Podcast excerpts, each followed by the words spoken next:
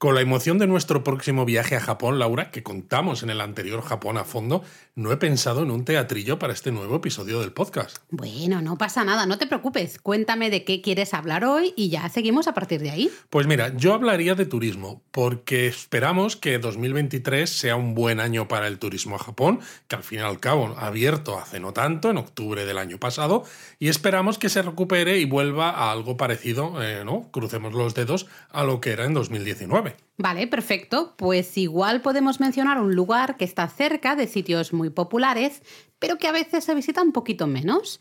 Mm, estoy pensando, me estoy refiriendo a Hiroshima, ¿te parece?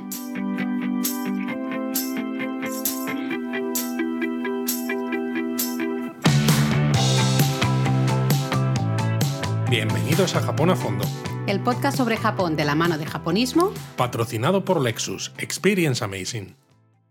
Pues sí, había pensado en, hablar de Hiroshima hoy. Me parece, me parece una idea muy buena, porque además en los últimos tiempos hemos, yo al menos he leído a lectores y escuchadores de podcast y demás. Luis, oyentes. Oyentes, ya, pero es que oyentes siempre me echas, me regañas porque dices que suena muy viejune. Bueno, suena muy, bueno, sí, a radio o algo, muy no radiofónico. Sí, exacto. Pero es eso, ¿no? Había leído gente decir que, bueno, que se planteaba Miyajima, porque al final, ¿quién no se mm. plantea Miyajima? Mm. Pero que Hiroshima no les terminaba de convencer, ¿no? O que bien el tema de la bomba atómica les resultaba poco atractivo, etc Sí, bueno, es el, yo creo, el principal problema, entre comillas, que tiene Hiroshima, ¿no? Que es tristemente conocida por ser la ciudad donde cayó esa primera bomba atómica el 6 de agosto de 1945. Eh, pero al final creo que es necesario, a veces es, bueno, que pueda ser doloroso, visitar lugares ¿no? donde se ha producido una tragedia, eh, un dolor tan grande como Hiroshima, para aprender ¿no? de ello y que no, se, no, vuelvan a suceder y luego se puede combinar con muchas otras cosas, ¿no? También. Y sobre todo, aunque a veces se dice mucho, ¿no? La palabra resiliencia, pero tú ves Hiroshima, la Hiroshima actual, y es una ciudad que bulle de vida. Es una ciudad eh, donde hay un montón de cosas que hacer, un montón de cosas que comer, ¿no? Y cuando ves ese parque dices, vale, toda esa gente que sufrió tanto, ¿no? Fíjate cuántos cientos de miles de personas, incluso sus descendientes, ¿no? Por los efectos de la radiación y demás. Pero al final, eh, como diría aquel, ¿no? Eh, life finds a way. La vida encuentra ¿no? un camino, la encuentra la manera. Efectivamente, ¿no? En Parque Jurásico lo decía. vaya, vaya mezcla estamos haciendo aquí, ¿eh? Lo que pasa es que es lo que tú decías, como Hiroshima está muy cerca de Miyajima, eh, básicamente em, aparecen muchos itinerarios turísticos, pero son muchos los que usan Hiroshima básicamente como, como punto para llegar a Efectivamente. Y como mucho a veces, ¿no? Pues se añade ver el Parque de la Paz, ¿no? Que es toda esta zona dedicada a la bomba atómica y luego de allí ya te vas a Miyajima. Pero realmente la estrella de la visita que haces, quizás, por ejemplo, desde Kioto mm. o desde Osaka, es sobre todo Miyajima, ¿no? Entonces Hiroshima se pasa un poquito de largo. Totalmente, así que creo que podríamos dar algunas ideas de cosas que debería hacer en Hiroshima en una excursión de día o en una excursión pues, de unas horas y ya cada uno que decida pues qué partes le encajan en su itinerario, qué partes no, porque a nosotros es una ciudad que nos gusta mucho. A nosotros nos gusta, sí. Y fíjate que la primera vez que la visitamos sí que hicimos creo que una o dos noches allí. Sí. Uno de los días lo dedicamos íntegro a Miyajima es verdad, pero el otro día se lo dedicamos todo, todo, todo el día a Hiroshima, que dices, bueno, pues eso es una excursión un poquitito más larga, ¿no? No vuelves a dormir a Osaka o a Kioto, pero merece un poco la pena porque al final así puedes visitar el Parque de la Paz, que ahora vamos a daros un poco más de información, pero algunos otros destinos y algunas otras, eh, algunos otros lugares que, mm. que, también ahora os vamos a contar. Exacto, ¿no? Como por ejemplo el castillo y sus oh, jardines, eh, bueno, comer okonomiyaki, que es que en Hiroshima esto es una visita Es una institución, es una institución. Hay que hacerlo sí o sí, ¿no? O tomar los tranvías por la, por la ciudad, que también pues mola mucho. Así que bueno, ahí van unas cuantas recomendaciones, unas cuantas ideas para ver si os animamos a visitar un poquito más eh, Hiroshima, ya sea de, a la ida o a la vuelta de Miyajima, dedicándole un día extra, lo que sea. Pero vamos, sea como fuere, es evidente que el Parque de la Paz de Hiroshima es la estrella, en realidad es el parque conmemorativo de la paz que antes de la caída de la bomba atómica era el centro financiero y político de la ciudad. Eh, totalmente, y hoy es el lugar donde podemos aprender eh, lo que sucedió, ¿no? Eh, ese terrible día de 1945 y recordar también a las, a las víctimas. Es un poco el lugar donde, pues eso, recordar todo lo que sucedió, pero también todas las personas que perdieron la vida allí. Exacto. Realmente visitarlo es especial, tiene una energía extraordinaria en cualquier momento del año, pero si lo visitáis justo el día en el que se celebra el aniversario de la caída de la bomba atómica, un 6 de agosto, como fue además en nuestra primera visita a Hiroshima, la situación es todavía mucho más eh, intensa, mucho más, te, te, toca mucho más el corazón. Lo, lo, único es que tienes que reservar los hoteles con algo más de antelación, porque claro, hay festivales eh, especiales allí en Hiroshima y la ciudad se pone a tope. de ¿eh? gente, sí, sí, sin duda. Bueno, el Parque Conmemorativo de la Paz cubre una superficie de más de 122.000 metros cuadrados. Es una barbaridad. Es tremendísimo, ¿eh? Y se comenzó a construir las obras, eh, bueno, no, acabaron creo en 1954. Exacto. y son obra de uno de tus, de tus arquitectos favoritos. Es lo que iba a decir, porque a veces me gusta hablar en estos Japón a fondo de arquitectura, porque sin ser yo arquitecto, ¿no? Es, es algo que me encanta. Y Japón además está lleno de obras de grandes arquitectos. Totalmente. y un arquitecto japonés que me gusta mucho es Tange Kenso, que es el responsable, por ejemplo, del el edificio del gobierno metropolitano de Tokio o la sede de la Fuji TV en Odaiba y de muchos otros, y fue el encargado de diseñar todo el parque. O sea, no solo varios elementos del parque de los que ahora hablaremos, sino también cómo se colocaban esos elementos, ¿no? O sea, todo lo que era el concepto de parque conmemorativo de la paz. Y me parece que hizo un trabajazo brutal. Estuvo tiempo, ¿eh? porque fue en 1949 cuando se decidió que ese antiguo distrito de Nakajima, que como tú bien decías, era un poco el corazón político, administrativo de la ciudad de Hiroshima, claro, con la caída de la bomba quedó completamente arrasado y en 1949 se decidió que se dedicaría a la construcción de alguna manera de esas instalaciones en recuerdo a lo sucedido, ¿no? y especialmente con, con vistas a la paz. Vamos a ver que la palabra paz es un poco el nexo de unión a absolutamente todo lo que hay en el parque. Sí, porque además, si miráis cómo se escribe paz en japonés, eh, Heiwa. Ahora lo hablaremos. Sí, ¿eh? pero es que vais a encontrar los dos kanjis de Heiwa por todas partes en este parque. Claro que sí. Eh, y es que, bueno, el parque es impresionante. Ya hemos dicho, claro, enorme, pero es que está lleno de un montón de monumentos, museos, monumentos en homenaje a diferentes víctimas. Claro, pero lo más importante quizás, ¿no? lo más reconocible que todo el mundo, que todo el mundo ve, no son esos monumentos que se han construido a, posteriori para recordar, sino cómo se ha reutilizado el esqueleto de un edificio que existía en esta zona industrial barra administrativa y que fue lo único que permaneció en pie de aquella manera, claro, cuando, cuando explotó la bomba atómica. Eso es, supongo que te estás refiriendo a la cúpula de la bomba atómica en japonés Genbaku-domu. Eso es. Que yo creo que es, como tú bien dices, el monumento más conocido ¿no? y más representativo del Parque de la Paz.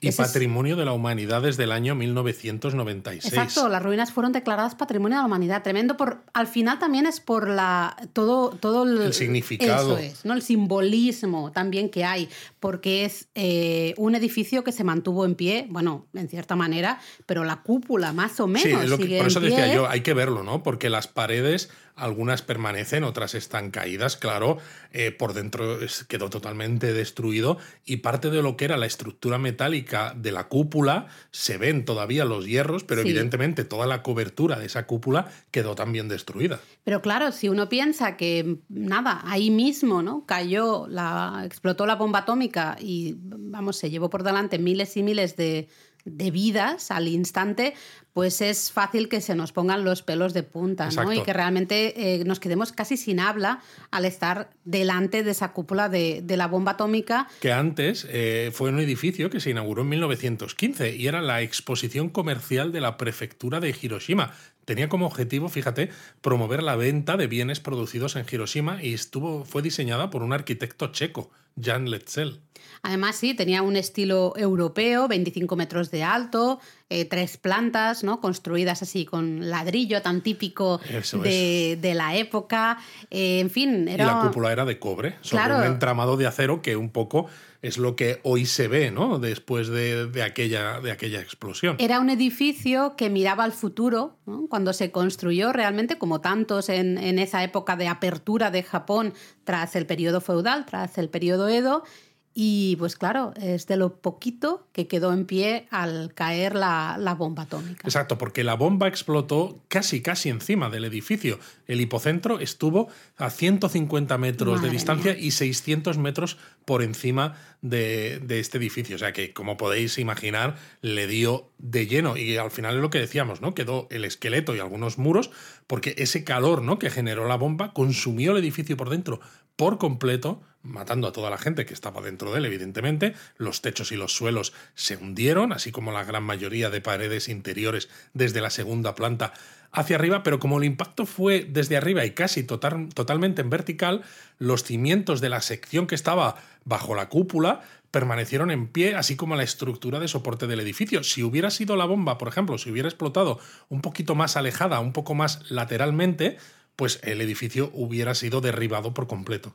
Lo interesante es que cuando se empezó a planificar la reconstrucción de Hiroshima, eh, la idea, un poco general, lo primero que se pensó era en demoler esos restos, esas ruinas de ese edificio. Bueno, básicamente porque Hiroshima había quedado totalmente eh, destruida, destruida ¿no? y lo único que, había que hacer era planificarla de nuevo. ¿no? Entonces es como vamos a empezar con una página en blanco, ¿no? ¿Para qué queremos tener trozos de edificios que encima no recuerdan recuerdos, y que no sirven para nada ya. Mm, pero realmente ahí surgió un poco la controversia porque hubo voces, eh, hubo voces que sí querían demolerlo para lo, lo, que tú dices, ¿no? Empezar un poco con una hoja en blanco y empezar desde, desde cero pero luego hubo otras voces que fueron ganando un poco importancia, eh, que, que decían que había que mantenerlo en pie como un símbolo también de paz y especialmente el recuerdo a las víctimas y un poco también la simbología de la propia ciudad eh, aguantando, ¿no? De alguna manera,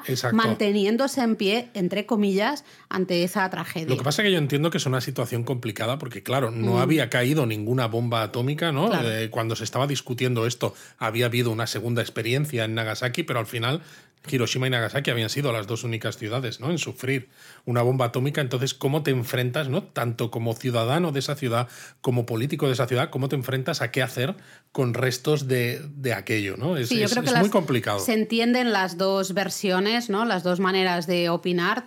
Cada una tiene unas cosas buenas y unas cosas malas. O sea, como fuera al final, se decidió mantenerlo en pie, se integró en lo que sería el Parque Conmemorativo de la Paz y, de hecho, en 1966 el Ayuntamiento de Hiroshima aprobó un decreto, ¿no? En la preservación en perpetuidad de esa cúpula, ¿no? Para que al final nadie realmente pueda tocar esas ruinas y se mantengan ahí para el futuro y para, para que recordemos realmente las víctimas y lo que sucedió ese agosto. Exacto. Y justo este punto donde está este Genbakudome, esta cúpula de la bomba atómica, es donde en el río Motoyasu, ¿no? que está justo al lado, hay eh, barcas y hay gente donde se, que sueltan lámparas de papel el día del Toro Nagashi. Que el Toro Nagashi, si recordáis, creo que es un japonesamente en el que hablamos del mm, Obon, eh, hablamos de que es una ceremonia en la que esos farolillos representan las almas de los familiares muertos que han venido a pasar estos días del Obon con, con, nosotros. Y entonces se, se, les ponen los farolillos en los ríos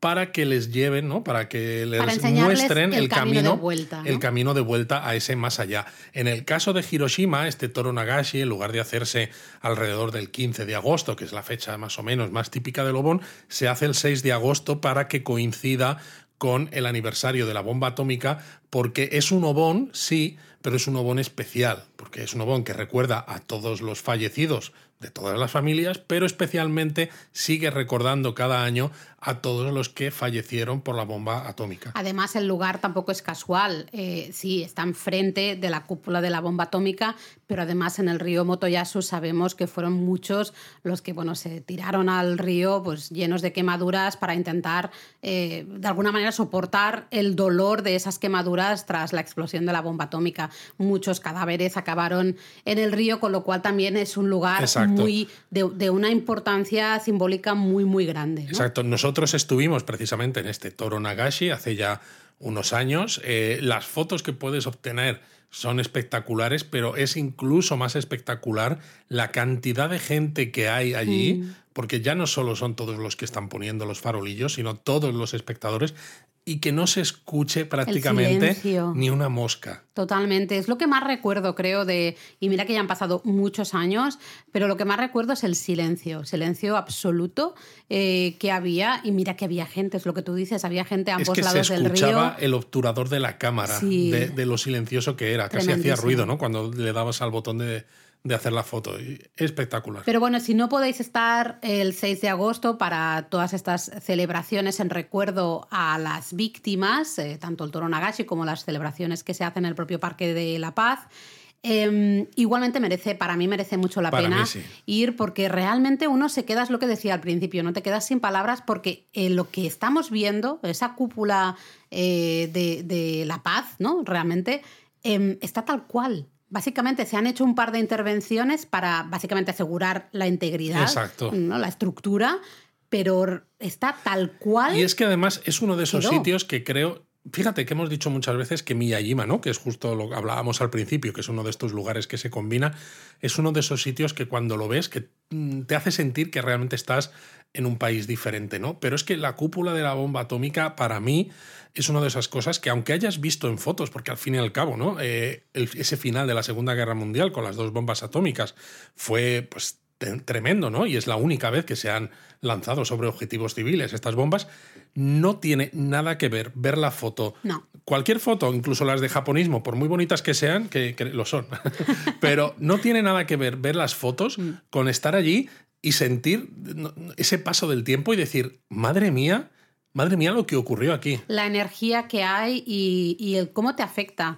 No voy a decir, no, mm, vas a acabar llorando y tal y cual, porque bueno, en, algún, en algún otro sitio en el museo, por ejemplo, pues evidentemente sí. Pero creo que es importante, es importante estar, eh, de alguna manera recordar todas esas víctimas y, y rezar. no sé si es la palabra adecuada, ¿no? Pero desear que una tragedia como esta nunca se, vuelva a suceder. De todas maneras, no es el único lugar interesante dentro del Parque de la Paz. Es evidentemente el Parque de la Paz da para, pasar ¿eh? mucho, rato, sí. Luego hay otro monumento eh, que a mí siempre me pone los pelos de punta. Y que también es el, siguiente más conocido, quizás. Sí, que es el Monumento a la Paz de los Niños. Eh, uf, a mí este me afecta bastante. Sí, igual que, que decíamos de la cúpula de la bomba atómica esta cúpula de la paz, el Monumento a la Paz de los Niños es uno de los más visitados de toda Hiroshima. Eh, y está dedicado, ¿no? Recuerda la triste historia de la niña Sadako Sasaki, porque si no lo sabéis, en Japón tienen la tradición del senbatsuru, ¿no? De hacer mil grullas de origami para que los kami, los dioses del panteón sintoísta, te concedan un deseo, porque la grulla, al final, en Japón, para el sintoísmo, es un ser mitológico que vive mil años. Y, entonces... y, es, eh, al final es, simboliza la larga vida, ¿no? Larga y próspera eh, vida realmente. Claro. Eh, realmente viene un poco también, está muy relacionado con esta historia que tú decías de Sadako Sasaki, que era una niñita que tenía solo dos años cuando explotó la bomba y debido a la radiación, pues se le diagnosticó leucemia, ¿no? En 1955, sí, unos años después. Y claro, pues tuvo que ser hospitalizada y en el, en el hospital donde estaba otro enfermo le habló de esta tradición y Sadako pues decidió hacer estas mil grullas porque Sadako quería pedirle a los Kami eh, su recuperación. Pero pese a que completó sus mil grullas, y de hecho, sí, una vez que llegó a las mil, ella siguió haciendo muchas más. Sadako murió en octubre de 1955, ¿no? poco, poco tiempo después de que le diagnosticaran esa, esa leucemia por los efectos de la radiación. La verdad es que es una historia durísima. Bueno, ya si eso, Laura, sigo yo contándola, porque veo que a ti te está costando, a mí también, pero no es plan de dejar este Japón a fondo en silencio. El hecho es que, claro, ante la muerte de Sadako, los amigos y compañeros de clase decidieron hacer un llamamiento para construir un monumento que sirviera precisamente para conmemorar a todos los niños que murieron a causa de la bomba atómica y consiguieron el apoyo de 3.100 escuelas, no solo japonesas además, sino también de otros nueve países en aquel momento y consiguieron el dinero suficiente para hacer una escultura, ¿no? la que veis hoy en día, ¿no? este monumento a la paz de los niños, que tiene nueve metros de alto, que recibe el nombre también de Torre de las Mil Grullas y que se completó en mayo de 1900 58. Y al final es una construcción muy sencilla, ¿no? Sí, es muy sencillita. Es un pedestal de tres patas, eh, en el que decíamos de nueve metros de alto, y justo arriba del todo tienes una figura en bronce de la propia niña Sadako que sostiene una grulla de origami. Y en lados opuestos de este pedestal eh, se pueden ver las figuras suspendidas de un niño y de una niña que simbolizan un futuro brillante y, la esperanza ¿no? del, del futuro. Exacto, y justo debajo de la estructura principal hay una grulla de origami hecha de bronce, un poco como si fuera una campanilla, ¿no? No sé si hasta una campanilla furin, digamos, no sé. Eh, y colgando de esa campanilla hay un montón de grullas de origami. Exacto, merece la pena acercarse, ¿no? Porque a veces, claro, tú ves este monumento desde fuera y parece que el monumento es solamente lo que se ve a simple vista, ¿no? Pero justo está esta grulla, ¿no? A modo de campanilla colgando en su parte interior. Y de hecho hay hasta una inscripción debajo del pedestal, ¿no? Que en japonés, eh, si lo traduces, dice, este es nuestro grito, esta es nuestra oración para construir la paz en el mundo. Y alrededor de todo este monumento veréis un montón, miles y miles de grullas de origami, ¿no? Donadas al final por, por, cualquier persona realmente, por un montón de gente, escuelas, organizaciones, de, bueno, todo el mundo, eh, pues eh, esas eh, grullas de origami. De hecho, hay unas estructuras alrededor de este monumento que se para utilizan. Organizarlas un poco, ¿no? De alguna manera. para albergar todas estas miles de grullas. Y decíamos al principio ¿no? que la palabra Heiwa tiene mucha importancia en este parque, porque de hecho la inscripción Heiwa, escrita en kanji, eh, tiene eh, cada ala de la grulla pues tiene uno de los uno dos, de los kanjis. Uno, de los kanjis, ¿no? Sí, porque Heiwa se escribe con dos kanjis, Hei y Wa, y entonces veréis siempre en, en, una ala Hei y en otro ala, ¿no? Eh, wa. Exacto. Nosotros además, como estuvimos justo ¿no? en el día del aniversario, había una grulla de papel, pero gigante, Enorme, gigante, muy grande. donde la gente pues firmaba, ¿no? Eh, y dejaba sus mensajes y de hecho pues la firmamos también como japonismo, precisamente. mira que hace años ya, ¿eh? pero la firmamos como japonismo, es verdad. Luego otra visita que tenemos que hacer en el Parque de la Paz, sí o sí, para mí una de las visitas más duras, si no, no hemos tenido suficiente de alguna manera, pues es el Museo Conmemorativo de la Paz de Hiroshima. Creo que es una visita muy, muy, muy dura, pero muy necesaria también. Efectivamente, es eh, muy muy duro. El museo estuvo en obras, de hecho, entre los años 2014 y 2019, pero sin llegar a cerrar por completo, mm. porque una parte del museo sí que estuvo abierto, pero al menos ahora ya vuelve a estar otra vez totalmente abierto. Es muy, muy interesante porque cuenta un poco no solamente los efectos de la bomba con objetos de gente que vivía por allí que se encontraron después, ¿no? Relojes que se quedaron parados a la hora en la que explotó la bomba, evidentemente, sino también con muchas explicaciones casi geopolíticas, geoestratégicas, ¿no? De por qué Hiroshima, de qué es lo que motivó que se decidiese a lanzar la bomba, pero sin escatimar tampoco en responsabilidades, ¿no? Acerca de el curso que estaba llevando la guerra en aquel momento. Es de las cosas que más, entre comillas, me gusta, ¿no? Porque hay muchas grandes explicaciones un poco de los antecedentes militares de Japón. Eh, al final te das cuenta de que no hay buenos ni malos, todos un poco en según qué cosas son todos, entre comillas, malos, ¿no? y es una manera, el museo también de que, bueno, de reconocer el pasado militarista de Japón y su propia responsabilidad en una gran tragedia como sería la tragedia de Hiroshima. ¿no? Es un museo, eh, bueno, ya en 1949 se hizo una pequeña exposición con materiales recuperados en, en toda esa, esa, zona donde había caído la bomba atómica y luego cuando ya se construyó el Parque Conmemorativo de la Paz y se construyó el museo, que sobra, como tú en comentabas 1955. antes. Sí, de Tange Kenzo. Eh, entonces ahí es cuando ya se montó esa mega exposición, digamos, con tantas eh, vertientes diferentes. Exacto.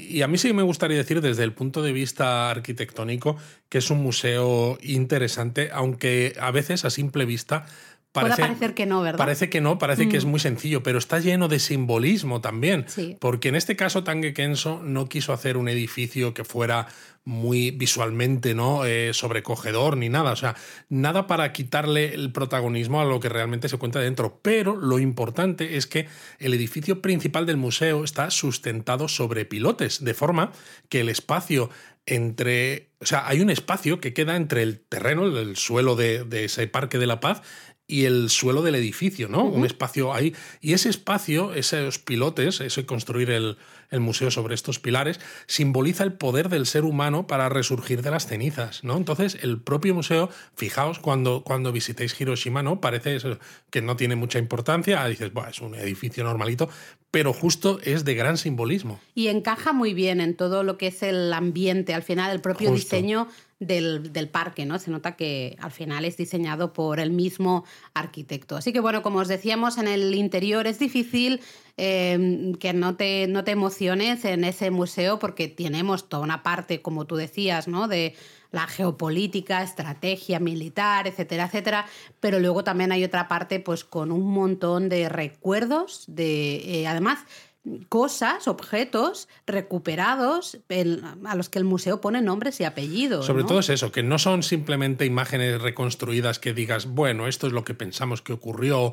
No, es que es tal cual. una fiambrera, por, por, decir algo, una caja de ovento y le ponen el nombre y dicen, pues es de el niño tal que tenía tantos años y estaba yendo al colegio. O sea, son, objetos reales que recuerdan de una manera mucho más intensa lo, lo, que pasó, ¿no? Incluso también, claro, hay maquetas que muestran tanto la Hiroshima devastada tras la explosión de la bomba y al lado la Hiroshima justo de, de unos minutos antes, ¿no? Para mm. que podáis ver un poco el efecto tan devastador que tuvo, que tuvo la bomba. También una réplica de la bomba, eh, en fin, es, al final es muy interesante para aprender de, todos los aspectos, ¿no? Todo lo relacionado, el antes, el durante y el después, un poco de la caída de la bomba atómica y para tomar conciencia todos de que la humanidad no debe seguir por ese camino, ¿no? no, no esto no debería volver a repetirse.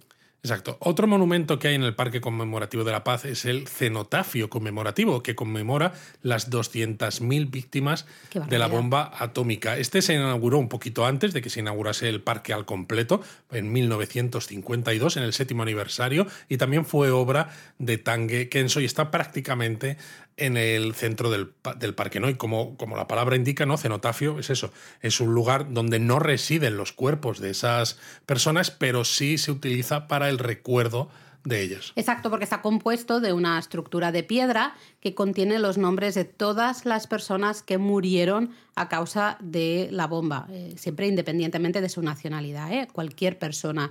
Eh, lo interesante es que se han ido, por desgracia, añadiendo nombres, ¿no? Cuando se terminó, no era esos nombres y ya está, sino que se fueron añadiendo nombres por si eh, la muerte pues, estaba relacionada justamente con la caída de la bomba. Y es curioso porque justo por encima del cenotafio hay una estructura de cemento con forma de arco, pero muy pulido, mm. que sirve para dar cobijo eh, a las almas de las víctimas. ¿no? Qué bonito. Es, de nuevo, es muy simbólico y, por ejemplo, eh, informaciones que obtuve mirando registros de la ciudad de Hiroshima de hace ya algunos años, tengo que, eh, tengo que actualizarlo, esto es de 2015. El registro de nombres tenía en aquel entonces 108 volúmenes con 297.000 y pico nombres, con un volumen adicional de personas sin identificar.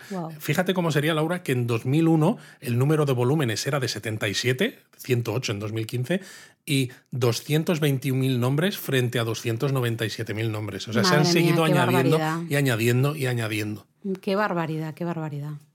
El cenotafio además tiene tallada una inscripción que dice descansad en paz, pues el error jamás se repetirá. Y tal como está escrito en japonés, lo que hace es eh, quitar un poco de alguna manera la responsabilidad o la culpa, ¿no? No es puede ser nosotros no repetiremos, los otros no lo repetirán, es decir, es un poco el, el todos. Estamos aquí todos a una y ese error no debe repetirse, ¿no? No bueno, queremos de hecho, que se repita. Unos años más tarde se añadió una placa en inglés, ¿no? Que explica que la frase se refiere a toda la humanidad. Claro. No a japoneses o a estadounidenses, ¿no? Que fueron al final los más impactados, ¿no? Por esto. Unos por lanzar la bomba y otros por, por sufrirla.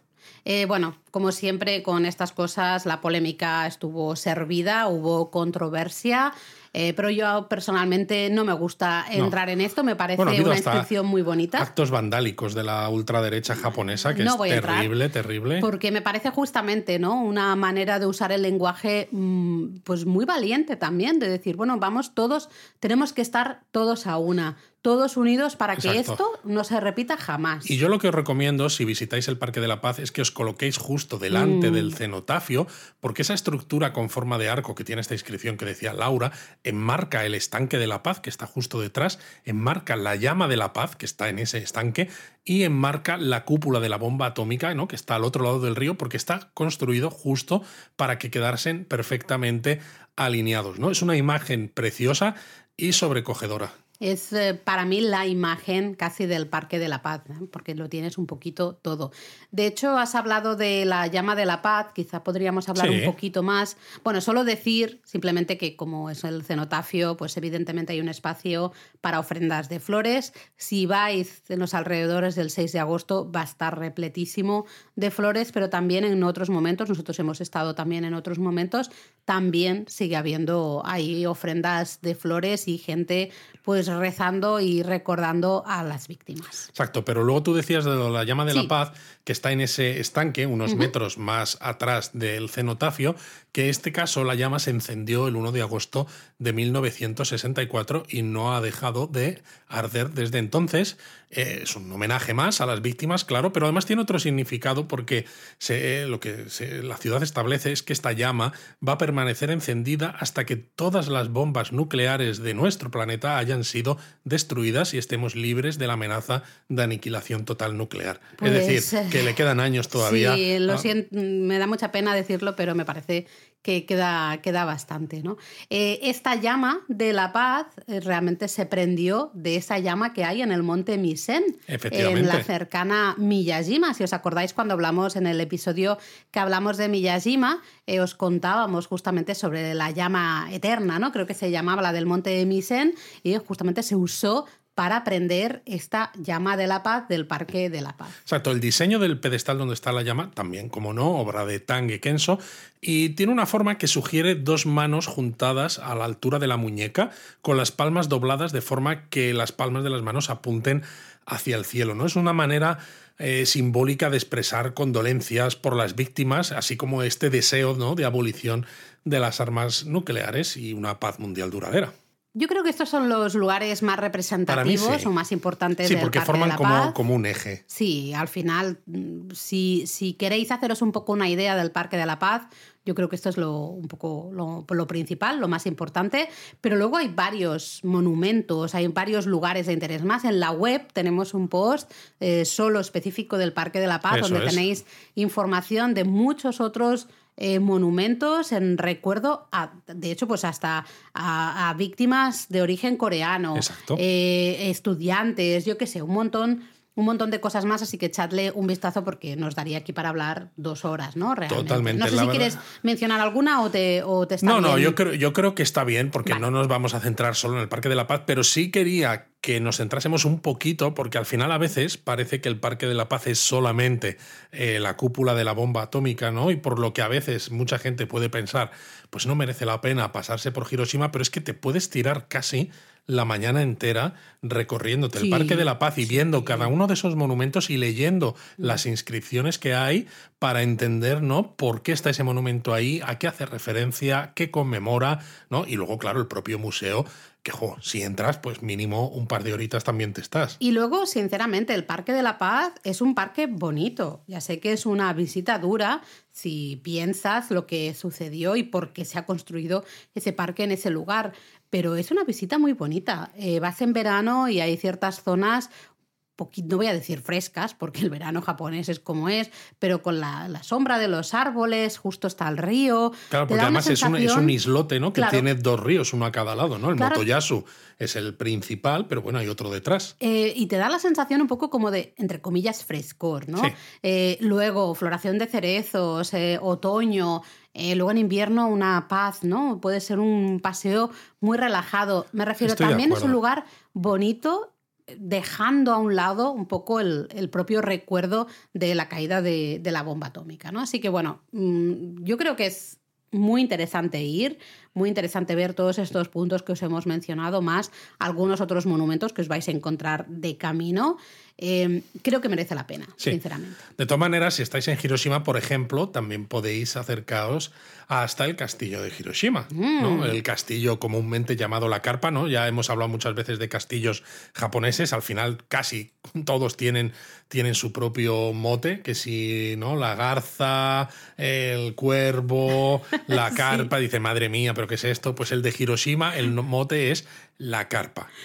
Probablemente por su ubicación justamente en el delta del río Otagawa, que es el actual río Hongawa, creo, ¿eh? un poco va por ahí. Y de hecho, el nombre del equipo de béisbol de Hiroshima es los Hiroshima Carps. Exacto, las carpas, ¿no? Exactamente. Bueno, el castillo fue completamente destruido por la bomba atómica, evidentemente, con lo que lo que vemos actualmente es una reconstrucción moderna de 1958 pero tiene un museo sobre el castillo dentro del interior y además tienes un mirador claro desde la torre del castillo, pues tienes bonitas vistas de Hiroshima y lo que es eh, el, foso y las torretas que hay sobre el foso, la verdad es que son también interesantes y hay incluso eh, algún santuario dentro del complejo del castillo que hacen que sea relativamente, bueno, una visita interesante. Sí, es que si bien la reconstrucción un poco de lo que sería el, el castillo se hizo con métodos ¿no? y con materiales modernos. Eh, un poquito más tarde se decidió eh, hacer una, ya en 1994, se decidió reconstruir parte del Ninomaru, ¿no? esa segunda línea de defensa típica de los, de los castillos japoneses. Y ahí ya se eh, empezaron a reconstruir usando técnicas y materiales tradicionales. Claro, es que ah, eso es Mirando un poco al pasado. Y de hecho, esa es la parte muy interesante del parque del, castillo, porque la entrada al castillo de Hiroshima sí que es de pago. Eh, merece la pena subir, aunque sea una vez, para ver un poquito el museo por dentro, las vistas desde arriba, ¿no? desde la torre principal. es interesante. Pero luego sí que podéis pasear por este Ninomaru reconstruido eh, y eso es totalmente gratuito, si no recuerdo mal, y merece mucho la pena, ¿no? Porque como tú decías, hay un portón de entrada reconstruido al estilo original y luego hay varias, varias torretas alrededor, con lo cual es una visita súper, súper bonita que yo creo que merece mucho la pena y muy cercana eh, justo al Parque de la Paz. Y como tú decías, en ese complejo justamente está el santuario Gokoku, que es un santuario sintoísta, eh, que estaba, estaba en otro lugar, eh, pero se trasladó justamente, porque bueno, fue también destruido por la caída de la bomba atómica y se reconstruyó justamente en la esquina del, del Honmaru, la primera línea de defensa. La verdad es que es muy chulo, pero claro, si hemos estado paseando por el Parque Conmemorativo de la Paz, luego nos hemos ido al castillo, ¿no? Estamos andando, andando, andando. Llega un momento en el que nos entra hambre antes de seguir haciendo el turista por Hiroshima. Y es que en Hiroshima hay que irse, yo creo, a comer un okonomiyaki. Hay muchísimos restaurantes de okonomiyaki, cadenas de restaurantes de okonomiyaki, pequeños eh, bares, ¿no? pequeños restaurantes personales de okonomiyaki. Hay muchísimos lugares. Porque hay que decir que el okonomiyaki, aunque a lo mejor lo habéis oído como plato típico de Osaka, que también es un plato tipiquísimo de Hiroshima. Y hay a veces en Japón una especie de pique entre cuál es el mejor estilo de okonomiyaki, si el estilo de Osaka o el estilo de Hiroshima. ¿no? El estilo de Hiroshima para mí es un poquito más ligero porque tiene mm. mucho más repollo, tiene menos masa, ¿no? esta masa que se hace con huevo, harina, etc. Y se cocina de una manera ligeramente diferente, ¿no? Entonces al final, hay que probarlos los dos. El de, el de Hiroshima es como un poco una crepe para entendernos, a que le pones el repollo por encima, los, Otros ingredientes. los ingredientes que quieras y luego echas un poquitito más de masa, pero muy finita sí, Es simplemente yo creo que para hacer un poco la tontería y, ya está. O sea, tiene poca de masa cuajarlo, digamos, y luego eso sí, el huevo frito y los fideos que suelen ser un poco lo, lo, más típico, ¿no? En cambio, el okonomiyaki de, de Osaka, básicamente haces una mezcla con toda la masa y todos los ingredientes eh, que quieras, haces como, como si fuera una tortilla, para entendernos. ¿eh? Lo, Exacto, se mezclan todos los ingredientes justo con la masa base, mm, ¿no? Y es lo que se coloca encima de la, de la parrilla. Entonces, claro, resulta un poquito más pesado porque hay más cantidad de masa. Sí, te llena más al final, ¿eh? quizá. Pero bueno, lo que decíamos, en Hiroshima tenéis 3 millones de restaurantes, no sé si 3, pero vamos. No los hemos contado uno a uno, ¿eh? Muchos restaurantes de... Aquí es 3 millones asterisco. Lo que pasa es que cuando estamos de turismo y a lo mejor no sabemos dónde ir, vemos algún restaurante muy chiquitito que tiene muy buena pinta, pero nos da vergüenza entrar porque no hablamos japonés, pues hay una opción muy popular que es Okonomimura. Okonomimura es un edificio que está en el centro de la ciudad, relativamente cerca del Parque de la Paz. Se puede llegar andando sin ningún tipo de problema que tiene varias plantas, tres, plantas. el pues edificio tiene más plantas, pero la parte de Okonomimura son, tres. plantas que ni siquiera es la primera, creo que es la segunda, tercera y cuarta o algo así. o la tercera, cuarta y quinta. Tienes que tomar el, ascensor, bueno, puedes subir por las escaleras, pero hay un ascensor muy típico de Japón, esto también, ¿no? la segunda, tercera y cuarta. Sí, sí, sí, sí. Eh, bueno, recuerdo que había como un pequeño santuario justo abajo dedicado ¿no? al Okonomiyaki, pero subes y en estas tres plantas lo que hay son diferentes eh, restaurantes, diferentes barras de okonomiyaki, restaurantes especializados en okonomiyaki estilo al, Hiroshima. Al final el okonomiyaki se cocina en una parrilla, ¿no? En un tepanyaki, ¿no? Delante de ti. Entonces, lógicamente, los restaurantes que vais a encontrar allí, básicamente es eso, es una barra generalmente en forma de L, con taburetes alrededor, donde tú te sientas y puedes escoger cualquiera. Si hay alguno que tengáis muchas ganas porque habéis leído alguna reseña y dices, yo es que quiero comer en este restaurante y hay cola, pues bueno, podéis esperar. Pero si no, muchas veces lo normal es, ¿cuál tiene sitio libre? Pues me meto en este. Sí, aunque es eso, ¿no? Los que veáis con más gente, pues probablemente sean los más, si son los más populares es porque son los mejores, ¿no? Pero todos tienen ese Hiroshima Yaki, ese Okonomiyaki al estilo de Hiroshima y vais a poder también, como en cualquier Okonomiyaki, decidir qué relleno, ¿no? qué ingredientes queréis en vuestro okonomiyaki. Os tomáis una cervecita y a disfrutar.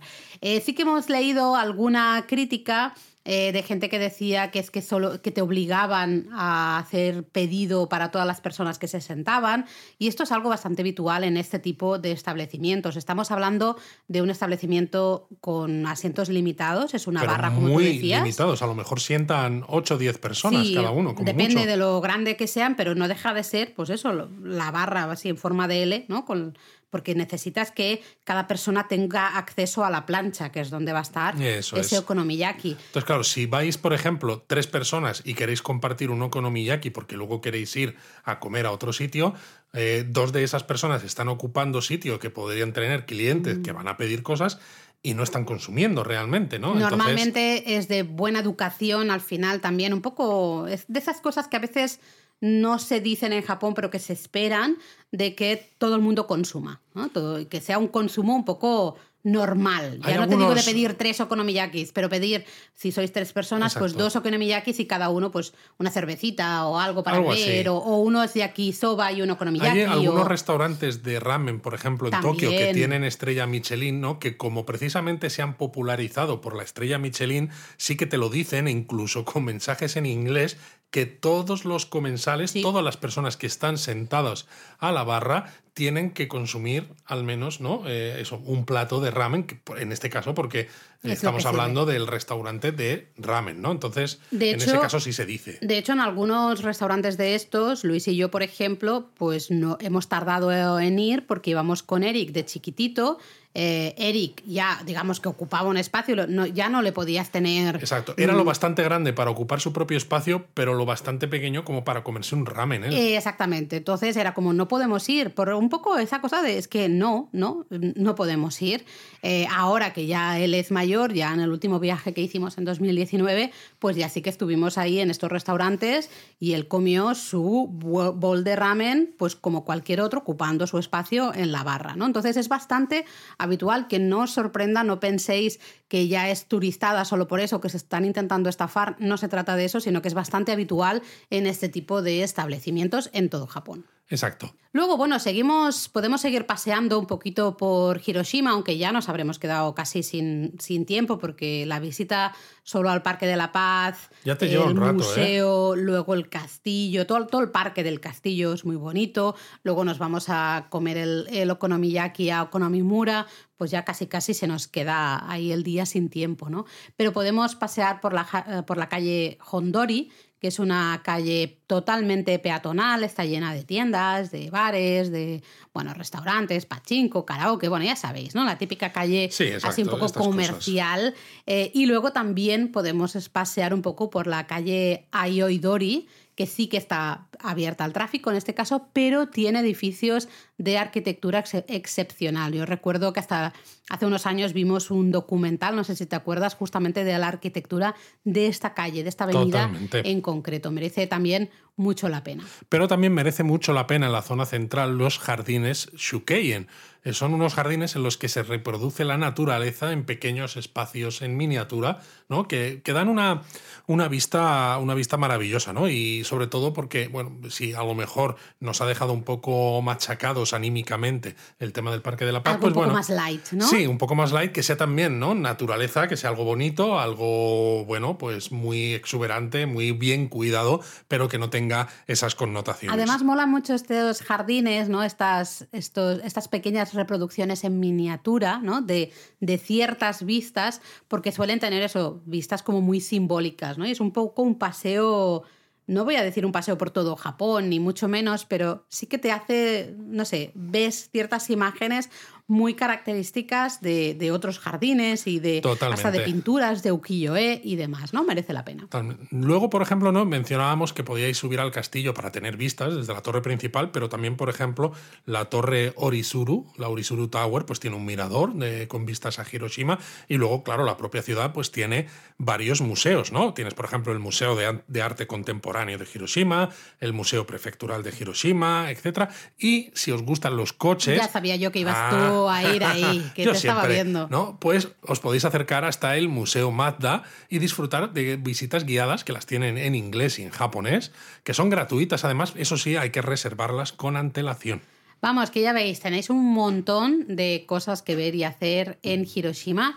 Y yo antes he dicho, al comenzar este episodio del podcast, eh, he hablado de tranvías, Luis. Bueno, es que a mí los tranvías, eh, para mí es una atracción turística de, de, primer orden, ¿no? Y Hiroshima es eso, es una ciudad con tranvías. Hay algunos, evidentemente, ya de estilo moderno, más largos, con más capacidad, pero siguen quedando todavía algunos mm. tranvías clásicos que me parecen preciosos. A mí los clásicos he de confesar, lo confieso aquí, que me estresan un poco, porque claro, suele haber menos espacio, eh, los escalones y cuando vas cargado, ¿no? Como que te sí, da... Eso sí. Eres un poco más de, decir, estoy con la mochila, estoy ocupando mucho espacio, ¿no? No sé, mm, me ponen más nerviosa, pero son mucho más bonitos, las cosas como son. Entonces os podéis mover por la ciudad de Hiroshima en estos tranvías, también hay un autobús turístico. Bueno, es que los tranvías estos me parece que llegan hasta Miyajima iba a decir, sí, ¿no te parece? Tal cual.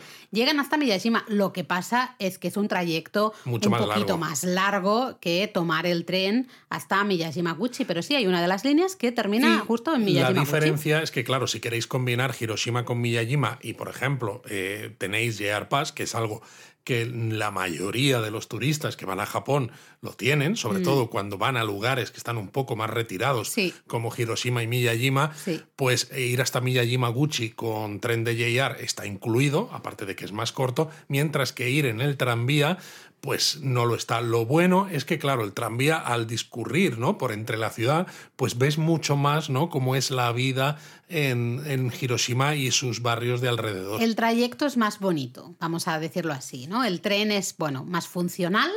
En cambio, el tranvía yo creo que es su trayecto un poco más bonito. Exacto. Y el autobús turístico que tú decías se puede usar con el JR Pass también. Sí, se puede usar con el JR Pass y lo estuve mirando hace poco y no lo han cambiado todavía porque es de estas cosas que, dices, esto se va a acabar, algún día u otro se va a acabar, ¿no? Pero sí, es muy curioso. Tenemos este autobús turístico Miyajima que simplemente tú te subes en Hiroshima.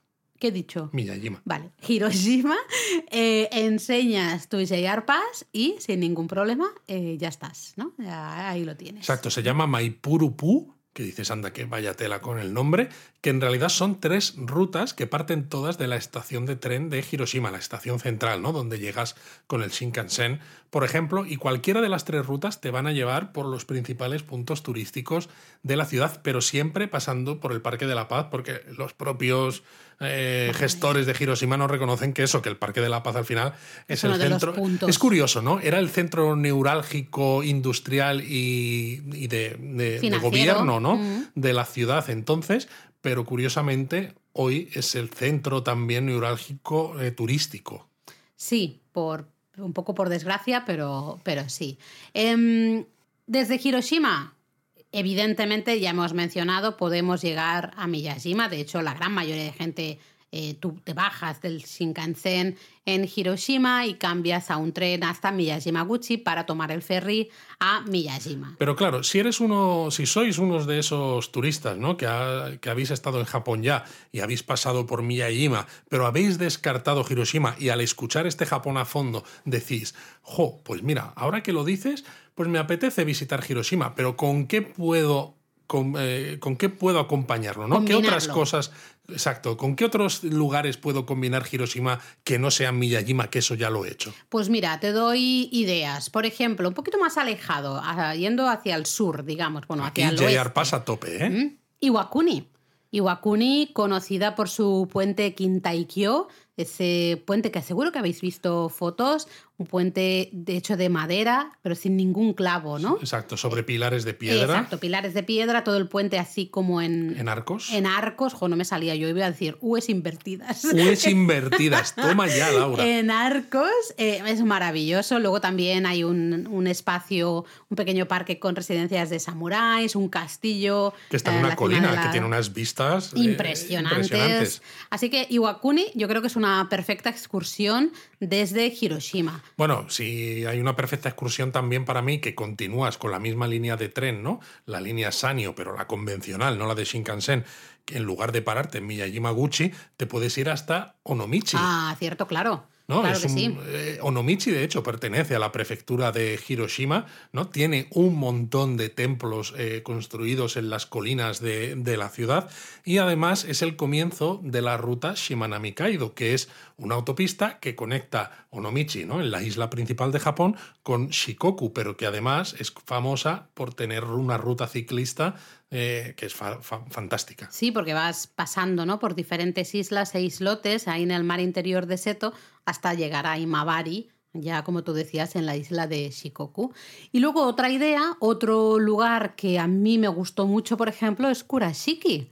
Eh, Kurashiki es, un, es como viajar en el tiempo, realmente. El, centro de, de Kurashiki te traslada al periodo Edo, porque realmente lo que es el centro del pueblo destaca por unos canales que están repletos, ¿no? Tienen almacenes del periodo Edo a ambos lados, con además unos sauces y unos cerezos llorones. Muy, muy bonito. Em, puedes tomar un barquito por estos canales, un barquito tradicional, te ponen además un sombrero tradicional y toda la además es un sitio ¿no? conocido también por su artesanía del denim, ¿no? Sí, los vaqueros. La tela vaquera, ¿no? Para mm. hacer, bueno, todo tipo de, de prendas con este con, esta, con este tejido. Sí, sí, sí. Así que bueno, iban algunas ideas más allá de Miyajima, pues ya os hemos dicho, ¿no? Iwakuni, Onomichi y Kurashiki, además de esa Shimanami Kaido que has mencionado tú, con lo cual, oye, podéis estar ahí un buen rato en Hiroshima.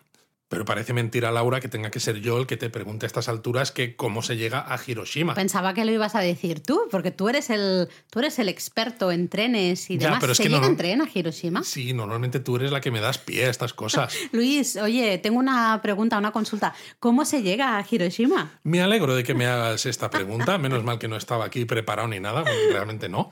Eh, pues a Hiroshima se llega en tren. Hiroshima tiene estación de Shinkansen y de tren convencional, claro, pero para un turista le interesa la estación de Shinkansen de la línea Sanyo, que es la línea que continúa la línea Tokaido. La Tokaido no va desde Tokio hasta Osaka, desde Osaka hasta Hakata, ¿no? la ciudad de Fukuoka, y entre medias está Hiroshima. Entonces, simplemente me gustaría recordaros que los servicios Nozomi o Misuho no los podéis usar con el JR Pass, sí, eh, tenéis que usar los Sakura, los eh, Hikari o los Kodama. ¿vale? Luego, eh, normalmente Hiroshima es excursión o bien de día o en desplazamiento, pero desde Kioto y Osaka, ¿no? Como tú decías, hay alguna gente que nos pregunta, oye, ¿desde Tokio puedo llegar? Hombre, por por poder sí que puedes, porque como tú decías, es esta misma línea. sí, pero es una misma línea que a veces tienes que cambiar de tren. En Osaka hay veces que ahí sí que hay trenes directos, pero sí, pero la gran mayoría tienes que cambiar o en Osaka o en Okayama. sí, pero es que incluso aunque los haya, mínimo cinco horas tienes que dedicarle. Y claro, una excursión que tienes cinco horas de ida y cinco horas de vuelta. ya se os ha ido el día. Claro, es que desde Tokio no eh, tiene ningún sentido. O sea, planteárosla solamente como excursión de día, en todo caso, desde Osaka preguntan mucho, nos lo preguntáis mucho, así que siempre decimos lo mismo. Mirad primero en Google Maps para haceros una idea de dónde están las cosas, ¿no? Y entonces ya uno se, da cuenta. Eh, ¿Tiene eh, aeropuerto Hiroshima? Tiene el aeropuerto de Hiroshima, sí, el código YATA es HIJ. Lo que pasa es que yo creo que es más bien para vuelos domésticos, no es no es aeropuerto con vuelos internacionales. Bueno, pero depende de dónde estemos, si hay alguna ruta que sea de bajo coste, pues a lo mejor no. A lo mejor puede servir sobre todo, ¿no? Pues si tú has querido empezar el viaje por Japón y te quieres ir hacia el norte y luego quieres saltar hacia el sur, dices, si tengo que hacerlo en Shinkansen, voy a tener que hacer muchas paradas intermedias, precisamente porque son muchas horas, te lo puedes hacer en avión. Bueno, Luis, bájate del Shinkansen, bájate del tren, que si no, no, no, no tenemos tiempo para... Japonismo Mini. Madre mía, con lo a gusto que estaba yo aquí hablando de trenes, Laura, y tú ya me has cortado el rollo. Pero bueno, sí, vamos a hablar en este japonismo mini. Yo creo que hay una noticia de actualidad, ¿no? Interesante, ¿no? Que es el hecho de que Japón ha comunicado que para mayo, el 8 de mayo, va a rebajar el nivel del coronavirus al mismo nivel de la gripe estacional, que dices, wow. Suerte que no hacemos este Japón a fondo eh, eh, con cámara, porque me hubieseis visto haciendo una cara de ¿de qué noticia estás hablando? Exacto, Laura no tenía ni idea. No, básicamente porque es que es un tema, la gente, ya los japonistas, yo creo que ya se han dado cuenta de que es un tema que a mí nos me cansa, tiene... Nos cansa, a mí me tiene cansada, no lo siguiente, pero bueno, no era, no era ni consciente de ello, pero me parece muy bien. Hay que eh, evidentemente quedan todavía unos cuantos meses en el momento en el que estamos grabando esto, pero esto significará pues que no habrá aislamiento ni cuarentenas para eh, contactos cercanos ni nada de eso, que no habrá tampoco la posibilidad de que los gobiernos ni central ni prefecturales declaren estados de emergencia eh, y sobre todo que cualquier hospital podrá tratar enfermos de coronavirus pues como si fuera una gripe, ¿no? Que es algo normal. Y se espera, que aquí cruzamos los dedos, en cuanto tengamos más información os la confirmaremos, que con esta rebaja de nivel tampoco sea necesario ya presentar prueba de vacunación o PCR antes de entrar. Esto lo confirmaremos cuando tengamos precisamente la confirmación del todo oficial, pero es lo que se espera. Eso es, es un, ¿no? digamos, es lo que se espera, pero no está para confirmado. 8 de mayo, ¿vale? Todavía queda mucho. Todavía ¿eh? queda. Estamos aquí, eh, vamos, comienzos de año, como quien dice, y todavía queda, queda un montón, así que bueno, veremos.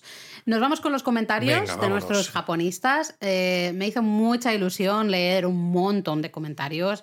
Yo creo que de lo que más, más comentarios hemos tenido de mucha gente muy feliz de que volvamos a Japón. Luis, había gente que decía que estaba más feliz por nosotros, de que nosotros fuéramos a Japón, ah, que no tanto de que si ellos podían ir o no podían ir. O a mí eso me ha producido mucha, mucha felicidad, ¿no? Porque demuestra, pues bueno, pues ese grado de, empatía, ¿no? De muchos japonistas con nosotros que saben, ¿no? Lo que hemos sufrido, lo que seguimos sufriendo, no tanto ya porque se pueda ir o no, sino porque al final eh, Japón para nosotros, ¿no? Lo hemos convertido, hemos convertido una pasión en algo de lo que queremos, bueno, pues queremos que sea nuestro medio de vida y han sido, están siendo tres años muy complicados. Sí, ha sido una apuesta complicada, vamos a decirlo así. Sí, lo más fácil hubiera sido eh, cuando empezó todo esto haber dicho, pues bueno, eh, ya que ambos no tenemos otras formaciones y hemos estado en empresas importantes, ¿no? que yo creo que podíamos haber tirado de currículum, ¿no? Y haber encontrado trabajos. Por otro lado, haber dicho, pues japonismo se queda ahí un poco pues no sé. No, no abandonado, pero en el limbo un poco. sí, un poco un limbo, ¿no? Lo que hay lo puedes seguir usando, pero claro, tres años después hubieras seguido siendo el mismo japonismo de antes, la misma apariencia, los mismos artículos, sin actualizar, sin nada. Y al final tomamos la apuesta de de, seguir adelante. De intentar mantener, intentar aguantar el, bueno, esta ola eh, gigante que ha sido la pandemia, intentar mantenernos a flote de alguna manera. E ir mejorando japonismo al final, ¿no? Porque si entráis ahora a japonismo veréis que eh, pues le hemos cambiado, ¿no? Le hemos hecho un lavado de cara brutal, no solo a la página de entrada a japonismo, sino a todos, absolutamente todos los artículos, estamos escribiendo muchísimos artículos nuevos, estamos actualizando muchos de los antiguos, las fotos ahora cuando entráis desde el ordenador sobre todo se ven mucho más grandes, ¿no? que ya que tenemos buenas fotos, ¿no? que un libro ¿no? Eh, de los que tenemos es de fotos, bueno, y en el primero todas las fotos también son nuestras, pues dice, tiene sentido que las fotos se vean grandes, ¿no? Hemos iniciado el podcast, la newsletter. los directos en YouTube. Exacto, la newsletter cada martes. Yo creo que hemos, la apuesta fue un poco, nos mantenemos a flote, pero no significa nos quedamos parados y ya está, sino al contrario. Vamos a hacer más cosas. Vamos a intentar hacer todo lo posible y más. Eh, he de decir que hubo ciertos momentos ya hacia un poco el final que las fuerzas estaban bajo mínimos, eh, ya no podíamos más. Eh, en los últimos meses aguantamos realmente no sé cómo, o sinceramente, así que bueno, nos hace muy felices también de ver todos esos comentarios de gente también feliz por nosotros. Y sobre todo también me gustaría decir, porque algunos nos lo habéis preguntado, incluso, ¿no? Por directo, por mensaje privado y demás en diferentes redes, que cómo podéis colaborar con nosotros. Y al final para nosotros lo más fácil es pues que uséis el japonismo, ¿no? Uséis japonismo, y recomendéis japonismo. Exacto, porque al final desde japonismo se pueden reservar hoteles, se puede reservar el JR Pass, se puede reservar el seguro de viaje, se puede reservar internet, internet, se puede reservar ya sea wifi, pocket wifi, ya sea SIM, eSIM, se pueden reservar excursiones, eh, actividades, entradas, entradas para Universal Studios, entradas para Tokyo Disneyland con proveedores oficiales. Exacto. Entonces al final la mejor ayuda que nos podéis hacer es seguir confiando en nosotros y seguir preparando vuestros viajes a Japón con japonismo y usar los enlaces que tenemos. Simplemente con eso hacéis mucho más de lo que, de lo que os podéis pensar. Totalmente. Eh, ¿Algún comentario más que me ha hecho gracia? Mira, destaco el comentario de Medvic, que decía que nos ha descubierto hace poco preparando el viaje y se está poniendo al día con el podcast. Y dice que acababa de terminar el de templos y santuarios y quería darnos las gracias porque le estamos ayudando mucho a organizar el viaje a Japón, pero también para eh, unirse a la petición de que haya un episodio sobre religión. Anda, Luis. qué curioso. que bueno, nos lo apuntamos. Esto que dices ahora además me recuerda, eh, os hemos contado, bueno, no sé si lo hemos contado, ¿no? que estuvimos en Fitur, en la Feria Internacional de Turismo en Madrid en, en enero de 2023 y mucha gente que se acercó por donde estábamos nos contaba que estaba escuchando el podcast y que estaba preparando el viaje a Japón gracias al podcast. Con el podcast y a mí me encantó, porque sobre todo es un proyecto ¿no? de todo lo que hacemos en japonismo, de lo más moderno casi, ¿no? Que, que hacemos. Y con mucho cariño, nos daba mucho respeto, mucho miedo empezar. Claro, porque nosotros lo que sabemos es escribir, Era un medio muy diferente. ¿no? Esto de poner voz y de contar cosas y tratar de poneros imágenes en la cabeza solamente con la voz, mm. nos resultaba súper complicado. Pero es verdad que lo disfrutamos mucho, creo que se nota y, nos hace muy felices que mucha gente entre un poco en la organización del viaje. Primero, la, puerta de entrada sea el podcast, ¿no? Está guay. Luego, bueno, dos japonistas clásicos, Miguel nos daba las gracias por el episodio de la cerámica decía que no sabía un tema del que no sabía nada y que nos decía enhorabuena por seguir enseñándonos tanto y también sobre Japón. Qué bonito. Pues nada, gracias a ti, Miguel, por, por, tu cariño siempre. Y luego Silvia. Silvia es una de esas oyentes clásicas del podcast. Silvia es la que hace que cuando sale el, el Spotify Wrapped al final del año, ¿no? Que pues, os comentamos ya en su momento, que decía que japonismo era uno de los podcasts ¿no? más compartidos del mundo y cifras estupendas, en parte es culpa de Silvia, porque es que Silvia se escucha cada episodio dos y tres veces. De hecho, ¿no? Decía que se había escuchado el podcast de, la, de, cerámica dos veces seguidas. Dice, sí, es mi mañana libre y lo he disfrutado mientras hacía las cositas de la casa. A mí a veces me da esta vergüenza un poco de pensar, pero por Dios, o sea, que estar escuchando mi voz aquí dos veces seguidas. Bueno, lo bueno es que, claro, Silvia, por ejemplo, la conocemos ya, la hemos visto en varias ocasiones. Eh, primero por ordenador, ¿no? En los matcha, luego también físicamente, digamos, ¿no? En directo, en Madrid, eh, no sé, ya es gente que le tenemos también nosotros muchísimo cariño. A mí no me da vergüenza, a mí al contrario, así que un beso a todos ellos. O sea, tú eres una desvergonzada. Totalmente. Vale, muy bien. Bueno, y para ir acabando, la palabra eh, japonesa del episodio. yo creo que en has este hecho caso. Spoiler, Luis, has sí, hecho spoiler. He hecho spoiler, pero es que en este episodio, hablando de Hiroshima, teniendo en cuenta que el Parque Conmemorativo de la Paz, ¿no? Hemos dicho la palabra paz chorrocientas veces, pues yo creo que tenemos que usar la palabra paz en este caso para explicar la palabra, como palabra japonesa. Eso es, la palabra es heiwa y la vais a ver, como decía Luis, por todas partes. Si tú ves, bueno, todos estos, los nombres del museo, del cenotafio, de los monumentos, un montón de cosas, vais a ver esa palabra heiwa repetida en todos ellos, ¿no? El propio Parque de la Paz, pues en japonés es el Hiroshima Heiwa Kinen Koen, Koen es parque, Kinen es el de, de recuerdo conmemorativo, Heiwa, ya hemos dicho que es paz, y Hiroshima es Hiroshima, evidentemente. Entonces, el parque conmemorativo de la paz, Hiroshima Heiwa Kinen Koen. Que a mí, mira, me gustaría hacer una puntualización con esa traducción, porque en muchos sitios se traduce como Parque Memorial de la Paz. Mm, bueno, es una traducción directa del inglés, ¿no? Efectivamente, porque esta conmemoración, ¿no? En inglés es memorial, Sí. pero eh, memorial en español tal cual no es exactamente eso, ¿no? La traducción... eh, Sería como en recuerdo en todo caso. Exacto, la traducción correcta, ¿no? Es decir, conmemorativo, aunque solo lo veáis en japonismo y en Wikipedia quizás. Bueno, de hecho, mucha gente simplemente decimos el Parque de la Paz de Exacto. Hiroshima, ¿no? Y son dos kanjis que en este caso no tienen un significado Bueno, el segundo. por separado, pero el segundo es el mismo kanji, ¿no? Que, que le, aporta este sonido wa, que es ese mismo wa que se utiliza a veces, que sirve tanto para decir armonía es. como para decir Japón o los japoneses, ¿no? Eh, como washoku, ¿no? La comida japonesa. Ese wa del principio es el mismo kanji que el segundo de heiwa. Exacto, y Heiwa al final, pues estos dos kanjis juntos, eh, básicamente es paz. También a veces se usa como armonía en el sentido de, de paz al final. Así que bueno, esperamos que, que hayáis, estéis en paz y hayáis disfrutado de este episodio, tengáis ganas de pasear por Hiroshima, que sí es una visita dura, creo que se los ha notado en algún momento emocionados, especialmente hay algunos monumentos, algunos recuerdos que tenemos del O sea, museo. no os hacéis una idea de lo que me va a costar montar este episodio, de la cantidad de veces que hemos tenido que parar. Ha habido que parar porque eh, se asomaba la grimita y no era plan de tener ahí la voz entrecortada, ¿no?